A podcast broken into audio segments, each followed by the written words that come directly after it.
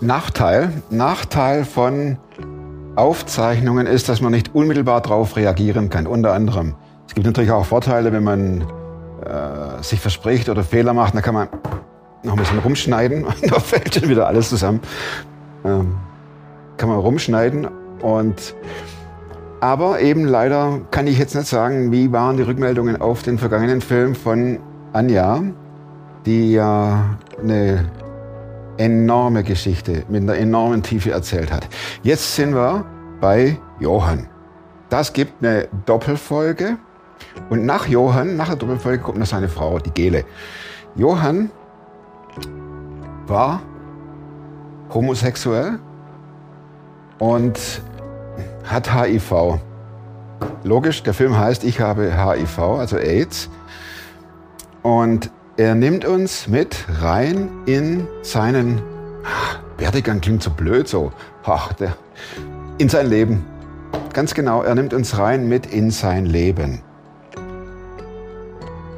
Wie er bemerkt hat, ich bin schwul, welche Auswirkungen das hatte bis hin zu der Ansteckung, obwohl er nicht genau weiß, bei wem das war und wo das war.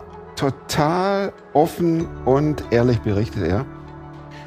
Und die Geschichte, wie ich schon sagte, besteht aus zwei Teilen. In der ersten geht es so weit, dass er bemerkt, ich habe AIDS und er erzählt, wie er damit umgeht. Boah, echt.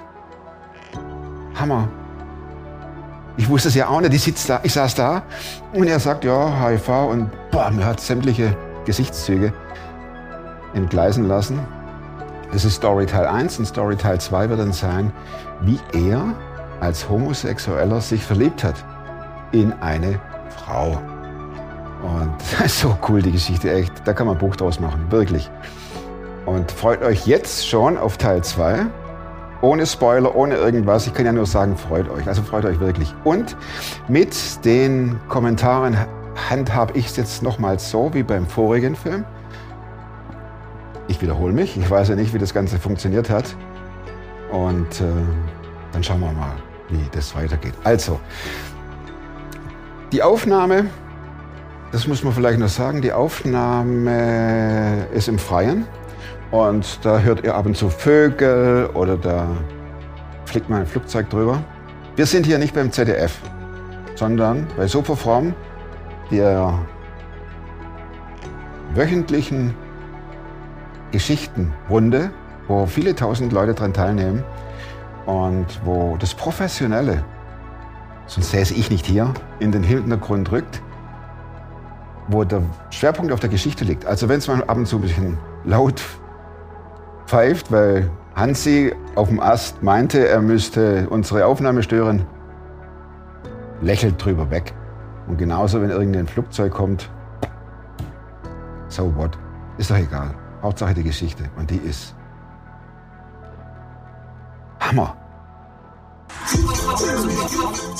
Klar bin ich einer, der gescheitert ist. Ich weiß nicht mal, was da läuft und was es ist. Ich bin in der Hinsicht im Moment ein bisschen genau, privilegiert.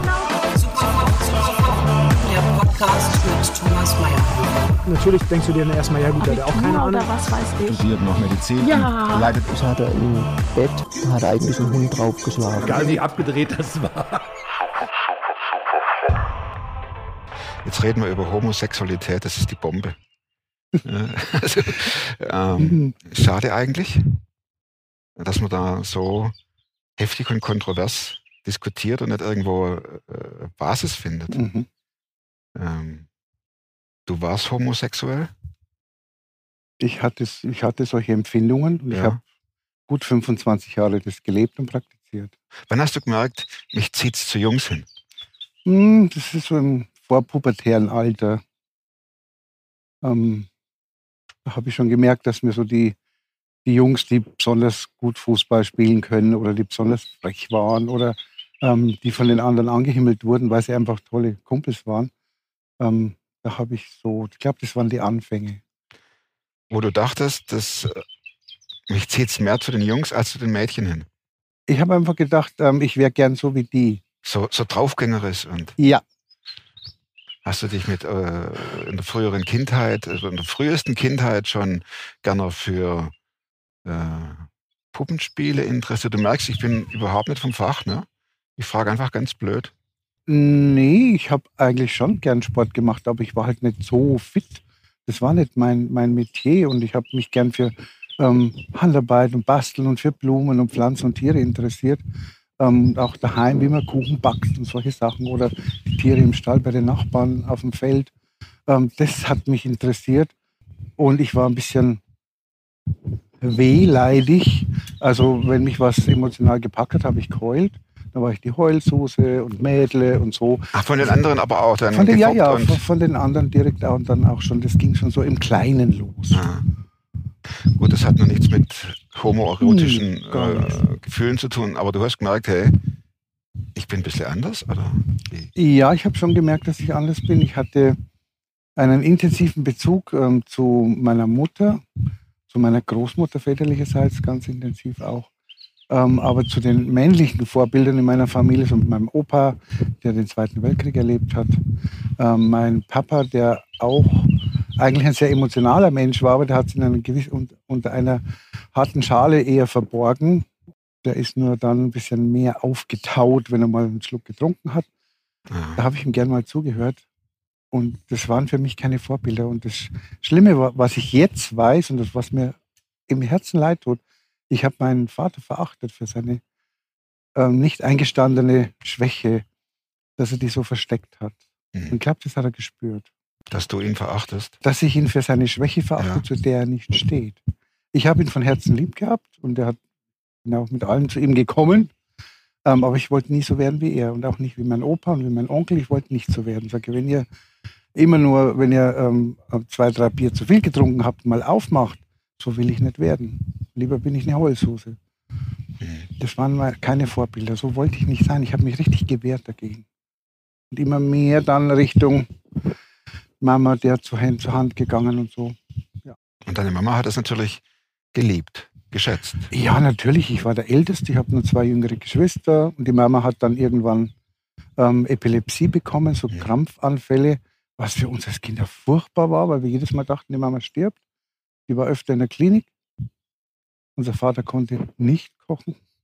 Und äh, dann habe ich mir gedacht, nee, ähm, nochmal zwei Wochen mit Papa seinen Kochkünsten überlebe ich nicht. Dann habe ich ähm, meiner Mama eben noch mehr ähm, geholfen in der Küche, um das zu lernen. Mhm. Ähm, und da einfach ein bisschen, ich war so, ja, wie die, die älteste Tochter dann irgendwie so. Also unbewusst, aber ich habe mich mehr dann in diese Richtung hin ähm, ziehen lassen. Wollte auch, verantwortungsbewusst war ich schon als Kleiner, den kleinen Geschwistern. Und, aber ich glaube, dass ich da ein Stück weit auch aus heutiger Sicht auch überfordert war mit der Definitiv. ganzen Situation. Aber in dem Moment denkst du nicht drüber nach. Und mir ist eingefallen, die Tage mal, dass äh, es war ja Muttertag gestern und ähm, da ist mir eingefallen, dass ich damals, als meine Mutter dann nachts immer wieder mal so Anfälle hatte, oft vier, fünf hintereinander und unser Kinderzimmer lag neben dem Schlafzimmer der Eltern. Wenn man so dieses Klatschen, mein Papa hat meine Mama immer dann auf die Wange geklatscht, Gerlinde, wach auf. So, dass ich immer gebetet habe in der Zeit, lieber Gott, lass die Mama nicht sterben und so. Und ich habe dann immer so einen Frieden gekriegt, dass ich einschlafen konnte. Und das ist mir eingefallen, dass ich als Kind schon immer wieder so zu Gott gebetet habe und ich durfte sie bis bis 47 war haben. Gehen wir nochmal zurück in die Ja. Klasse, in die Schule. Da gibt es ja auch die Zeit, wo dann die Jungs anfangen, äh, den Mädels hinterher zu schauen und äh, auch zum ersten Mal Kuss und Hand in Hand. Hat dich das angetörnt auch? Die, die so nach einem Mädchen? Oder war das bei dir dann schon eher Richtung Jungs ausgerichtet, die Sehnsucht? Es gab mal eine Zeit, wo ich ähm, das eine oder andere Mädchen besonders toll fand.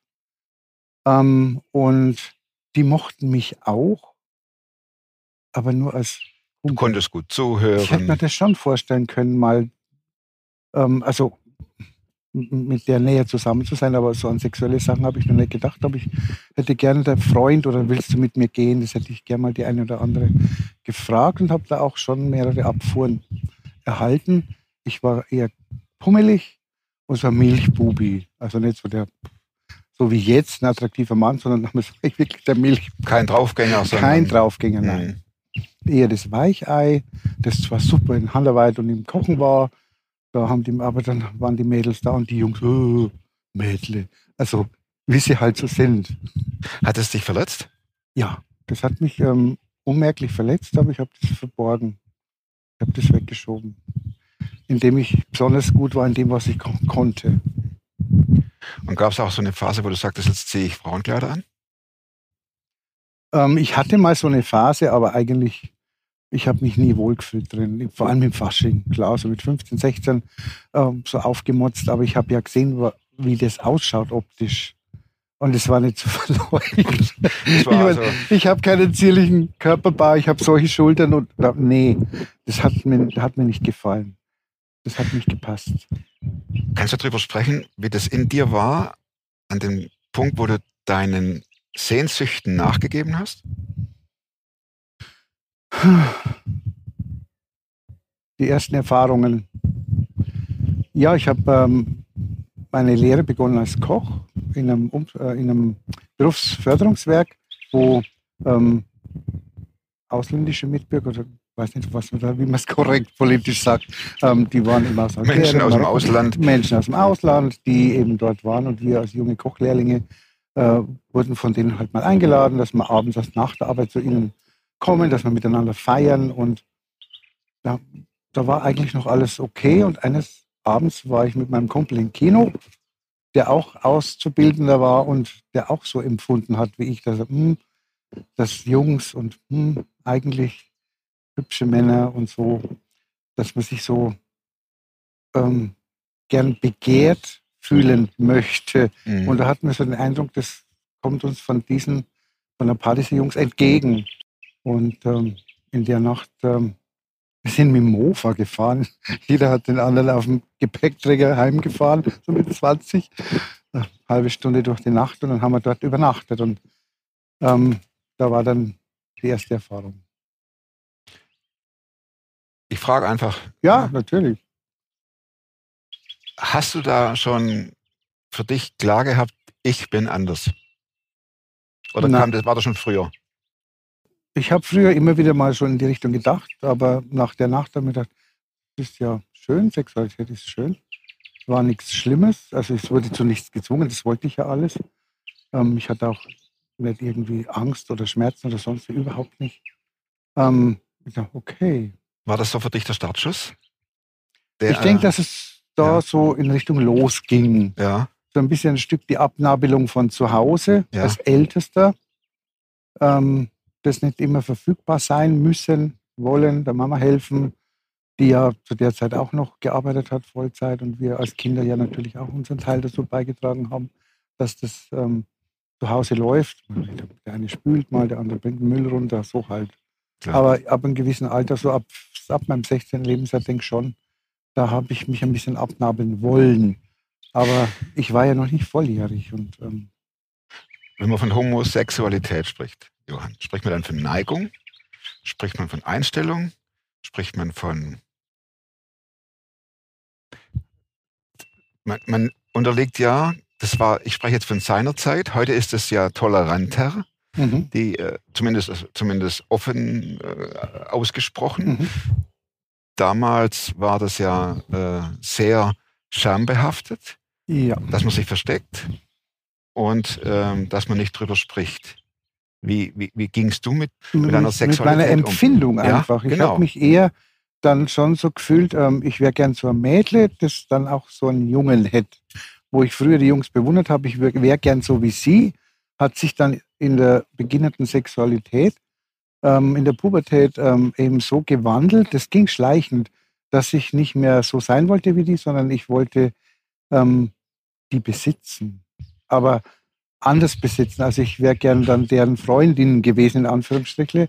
Also ich hätte gern mit denen mich vereinigen wollen. Also so ja. dieses Zusammenkommen. Mhm. Dieses sich einverleiben des anderen damit es mir gut geht, damit ich das habe, was mir fehlt.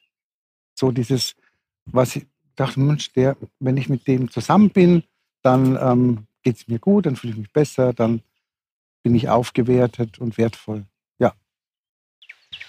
Habt ihr in einer Beziehung über die Problematik gesprochen des Schwulseins im äh, Bild der Öffentlichkeit? lass uns aufpassen, können wir zusammenziehen. So diese ganzen Dinge, die normal sind, wenn man, wenn, wenn Mann und Frau suchen uns Wohnung, alles klar. Ja, wie machen wir das als Homosexuelle? Ne, Mhm. Da sagen ja die Vermieter, geht's noch oder wie? Damals. damals, so in den 80ern, ähm, war, ich war ja noch total unreif, da war noch gar nicht dran zu denken. Ähm, ich habe mich zwar immer, ja, gefreut, wenn ich jemanden kennengelernt hätte, ähm, der mehr Interesse an mir gehabt hätte als nur mal einmal oder ab und zu mal.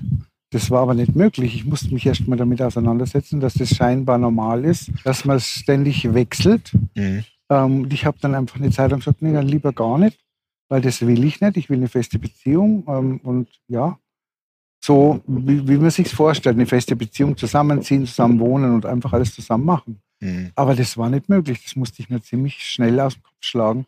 Das habe ich nicht verstanden, wieso das nicht geht. Sage, ja, wir wollen anders sein, dann geht man mal das erste Mal weg, dann ähm, lernt man andere kennen und die sagen, ach ja, wir waren auch mal jung und, dann denke ich Hä? Und irgendwann habe ich mich gefragt, wieso ist es so wichtig, dass ich mich vorstelle, hallo, ich bin der Johann, ich bin schwul. Ähm, sagt doch meine Mutter auch nicht, hallo, ich bin die Gerlinde, ich bin heterosexuell. Ab und zu sehe ich gerne eine Frau, die einen schöneren Busen und einen kleineren Arsch hat. Aber eigentlich stehe ich auf Männer. So stellt man sich doch nicht vor. Das hat mich gestört, Ja. dass, das, Absolut. dass man sich nur über seine Sexualität definiert. Aber das ist auf der anderen Seite auch sehr provozierend, wenn man so auftritt. Weil du schlägst dem anderen das Brett auf den Kopf. Und übrigens, ich bin schwul. So Ach, hast, Motto, hast du das gemacht? das habe ich dann irgendwann angefangen. Da gehört aber sehr viel Mut dazu und auch äh, äh, Konfrontationsbereitschaft. Mut, Konfrontationsbereitschaft, Wut auch. Ah, Eine gewisse Wut. es brodelt. Ja, ich, Nur, dass du weißt, ich bin schwul. ich kann sehr sarkastisch sein und ich glaube, es hat da den Anfang gehabt. Ah, Ich habe das versucht, so, so zu kompensieren. Ich mag's, Gewalt ist nicht so meins, aber ich kann mit Worten sehr verletzend sein. Ja. das Coming Out äh, im Elternhaus, wie lief das ab? Ja, die Eltern mussten mich eines Morgens mit blond gefärbten Haaren, ich bin schwarzhaarig oder fast schwarzhaarig gewesen, so kükengelb blond wurden sie ja nicht, weil blond, Männer stehen ja auf blond. Muss jetzt noch lachen. Ähm, mein Vater ist fast senkrecht im Bett gestanden. So gehst du mal aus dem Haus. Die Mutter musste eine Hafer abkaufen. Ich durfte nicht mehr so aus dem Haus. Dann waren die natürlich rötlich.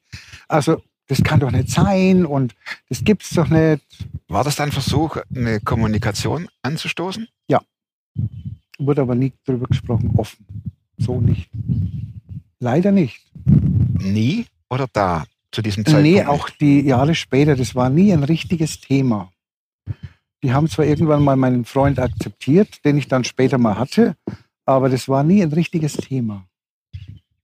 Man hat nicht drüber geredet. Man hat nicht drüber geredet. Aufklärung gab es in der Schule und nee, und dann haben sie erzählt, eben der und der und dass es vielleicht von dem und dem in der Familie kam, da gab es mal und das sind dann die 175er und es ist eine Schande. Das heißt und 108 Paragraph Strafgesetzbuch. Paragraph Hm. 175 Ja. und irgendwie, ich bin natürlich aufgeblüht, als ich dann in diese Szene so hineingewachsen bin und gemerkt habe, ich bin nicht ganz allein. Da gibt es noch viele andere und aber die haben Erfahrung, die sind ja schon 20, 30 Jahre älter als du. Also kann es ja gar nicht so schlimm sein, wie Eltern und andere Erwachsene einem das vorgaukeln. Ich bin kein Alien. Genau. Aber halt, ja, und dieses, was typisch Jugendliche, die provozieren halt gern Johann, du bist heute verheiratet mit einer Frau. mit einer Frau. Ich war noch nicht ganz fertig. Entschuldigung, dass ich dir das Wort gefallen bin. ähm, und du bist Christ. Mhm. Das sind also zwei Turnarounds. Wie, Ja. wie ging das vonstatten? Fangen wir mal mit der Frau an. Also, äh, oder, ja, Sprung. Meine Frau äh, war meine beste Freundin. Ich bin irgendwann mal nach Würzburg gezogen, weil ich dort äh, eine Wochenendbeziehung hatte, schon drei Jahre zum Mann. Und ähm, 94 war es dann dran, dass ich ähm, mich für die Meisterschule angemeldet hatte. Und ähm, aber zur gleichen Zeit habe ich ein positives Ergebnis gekriegt. HIV. AIDS. Puh, dann, was machst du jetzt? Machst du die Meisterschule? Gehst du nach Würzburg? Aber ich hatte, das ist gesagt, das war so, wie wenn die Zeit kurz stillsteht, wie so ein Freeze. So Slow Motion, aber auf Stillstand. Ich habe AIDS. Ja, ich habe AIDS, aber ich habe mir gedacht, ich glaube nicht, dass ich sterben muss dran. Ich habe so den, den Eindruck gehabt, dass ich das überwinden kann, dass ich das überleben werde. Das, da war so eine, so eine Gewissheit da, die mir keine Angst gemacht hat. Ich habe mich auseinandergesetzt mit und ich habe keinen Weinkrampf gekriegt, keinen Tobsuchtsanfall, gar nicht. Ich war einfach, okay, das war wie so ein Innehalten, so ein Ratter, Ratter. Hm. Alles nochmal so genau angeguckt, wie wenn, wenn du so Revue passieren lässt. Doch nö, einfach weitergehen. Wusstest du von wem? Nein. Wo du dich angesteckt hast? Ich vermute es, ähm, aber ich kann es nicht sagen, weil eigentlich bin ich derjenige gewesen, der im Freundeskreis immer für Sex geworben hat und mit Kondomen und meine Mädels immer ausgeschimpft habe, ihr denkt, die Pille schützt vor allem, nehmt doch Kondome. Die waren völlig verzweifelt, dass Boah, ich mich angesteckt Johann, du habe. hast AIDS. Das war so, Da, da, da, komme ich jetzt in den Freeze rein. am schwersten ist mir gefallen, mit meiner Schwester darüber zu sprechen. Das war die letzte, ähm, weil ich wusste, wie sie reagiert. Die Eltern waren tot, ich bin der älteste Bezugsperson und dann plötzlich Hilfe. Genau so war es. Meint hat, ach, die, mein Bruder, der stirbt bald, Hilfe, Hilfe. Aber ja- das, vor allem, wenn man sich nicht auskennt. Ich denke auch, was ist mit dem Johann? ja, ich hab's, bin einfach dann in die Uniklinik gegangen, habe mich da nochmal nachtesten lassen, Blut abnehmen, erklären, habe an Studien teilgenommen, Medikamente genommen und einfach Schritt für Schritt weitergegangen. Mein damaliger Freund, der schon in Würzburg eben aus der Gegend kommt, ist zu mir gestanden, sagte, stehen wir gemeinsam durch, du ziehst her. Ein Arbeitskollege dort hat mich ermutigt, nach Würzburg zu gehen, sagt, was, was hält dich denn hier? Du kannst, deine Eltern sind gestorben, deine Geschwister und Freunde kannst du besuchen oder die dich. Sind ja nur 200 Kilometer, mach doch die Meisterschule. Noch bist du fit, noch bist du gesund. Das habe ich gemacht. Hast du in, wo in deinem Kopf, hat es nicht getickert, dass du sagtest, okay, jetzt höre ich die Uhr auf Null.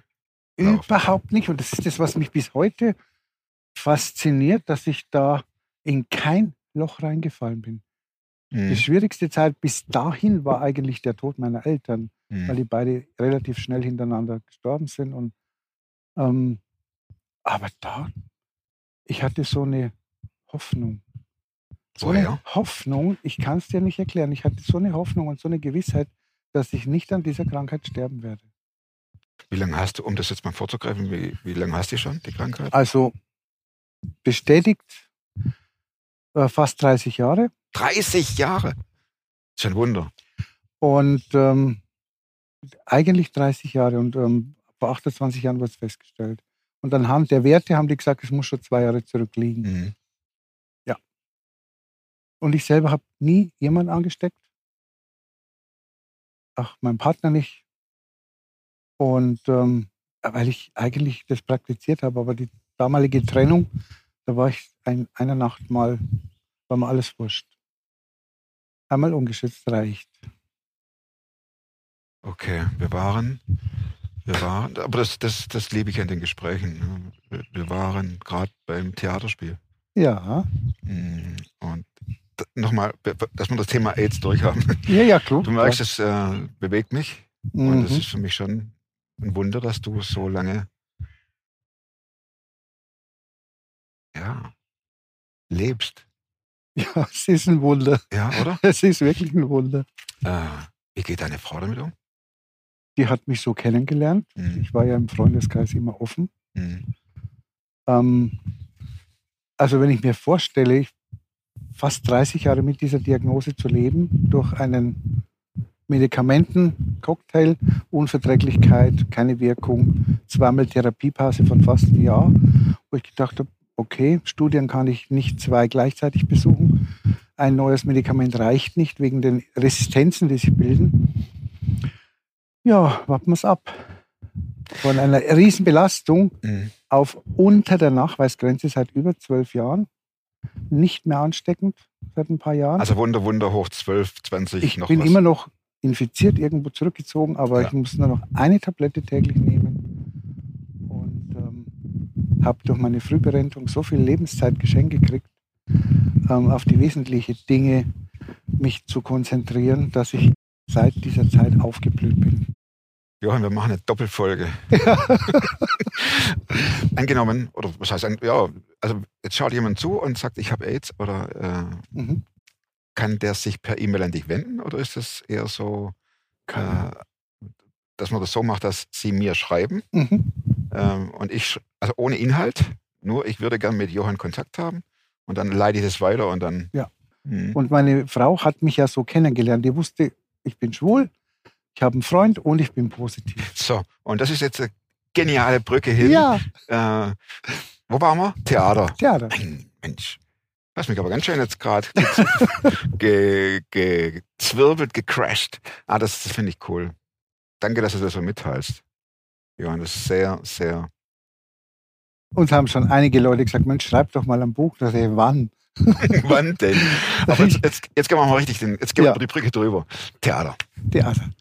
Ich habe ja schon als Kind Theater gespielt. Meine Mama war so eine Laienschauspielerin auf der ähm, Bühne ähm, auf dem Dorf, wo wir gewohnt haben. Und da habe ich als Kind schon mal so im Vorprogramm so kleinere Sachen spielen dürfen.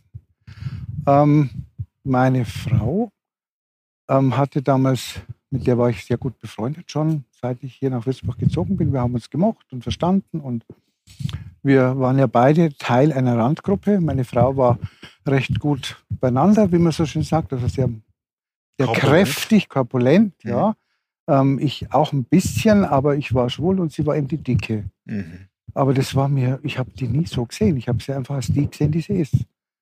Als die Das Gele. hört sich gut Und an. wir haben uns total gern gehabt und gemocht und respektiert und wir haben viel zusammen gemacht. Und eines Tages erzählt sie mir, du Mensch, das nächste Stück, das wir spielen, da ist ähm, der, mit dem ich die Rolle spiele, mein Kompagnon, ausgefallen und sagt, jetzt weiß ich gar nicht, ob ich auch absage, weil das ist ja wegen, geht in die sexuelle Richtung und das kann man nicht mit jedem jemand so nah an sich ranlassen, ähm, auch wenn man sich nicht nackig auszieht, sondern immer angezogen war und sagt, hm, dann haben wir halt so geredet und irgendwann sage ich, kannst du dir vorstellen, dass ich die Rolle dann übernehme, obwohl ich schon viele Jahre nicht mehr gespielt habe.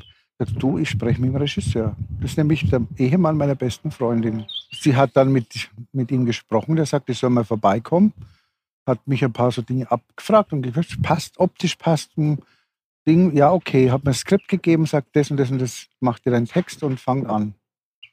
Ja, Dann hast du das Skript auswendig gelernt und dann? habe ich Hast meinen Text auswendig gelernt und kurz vor der Premiere, ähm, es war nach meinem so um meinen 40. Geburtstag rum, war ich mal an einem Nachmittag mit meiner Freundin Gele ähm, Kaffee trinken bei mir in der Wohnung, bei uns in der Wohnung und haben so ein Spiel gemacht und da ging es um, ja, ich frage dich, du antwortest und hinterher gibt es eine psychologische Auswertung. Also wenn du das antwortest, bedeutet es, du bist so und so oder du Ah, okay.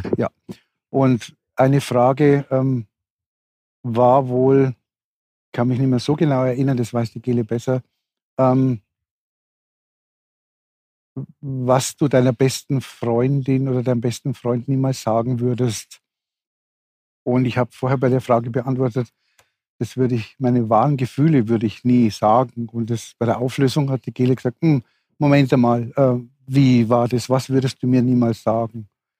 Und ich konnte, das war wie fremdgesteuert, hört sich blöd an, aber ich konnte es nicht mehr verhindern, dass das aus meinem Herzen rauskam, was ich vom Kopf her nicht unterdrücken konnte, dass ich eigentlich sie von ganzem Herzen liebe. Auf einmal, das war wie, wie so ein Vulkanausbruch in dem Moment Und wo war dein Partner? im Nebenzimmer und hat dann seine Doktorarbeit geschrieben. Wir saßen im Wohnzimmer, haben das Spiel gemacht. Das war wirklich wie, wie ein Vulkanausbruch. Ähm, und fünf Minuten später hatte Gele fluchtartig die Wohnung verlassen. Und der Wolfgang kam auch aus seinem Zimmer und ähm, ja, war völlig, was ist jetzt, wieso ist die jetzt weg? Kein Kommentar und ja.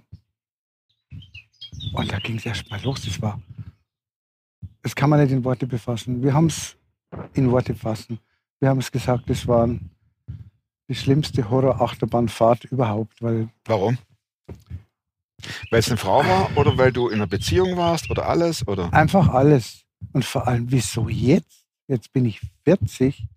Ähm, ich habe mir das immer als junger Mann schon gewünscht, aber war nicht möglich. Ich habe irgendwann gesagt, ich will nicht so enden wie manche anderen Männer, die das heimlich tun, die Familie und Kinder haben und irgendwann die dann verlassen und alle unglücklich sind. Das wollte ich nie.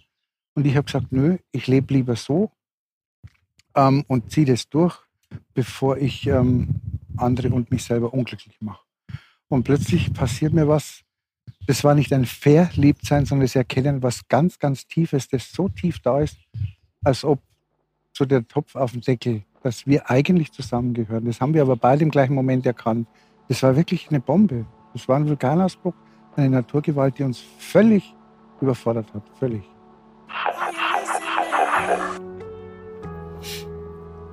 Ich habe euch nicht zu viel versprochen. Definitiv nicht, oder? Ich mag's dermaßen, wenn Leute offen und ehrlich über ihre Geschichte erzählen. Wir müssen hier nicht irgendwelche Traumvorstellungen an die Wand malen, äh, Happy End Stories raushauen. Mensch, Johann hat AIDS und hat ein Wunder erlebt.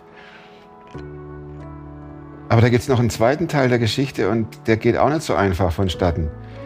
Wie unser Leben, das geht auch nicht immer einfach. Und wenn uns andere vorgaukeln, das müsste irgendwie alles easy peasy gehen, dann lügen sie. Das funktioniert nicht. Und selbst bei denen, die 35 Millionen Follower haben und sich immer nur halbnackt, weil sie die idealen Maße haben und breit grinsend präsentieren, Instagram zum Beispiel, TikTok.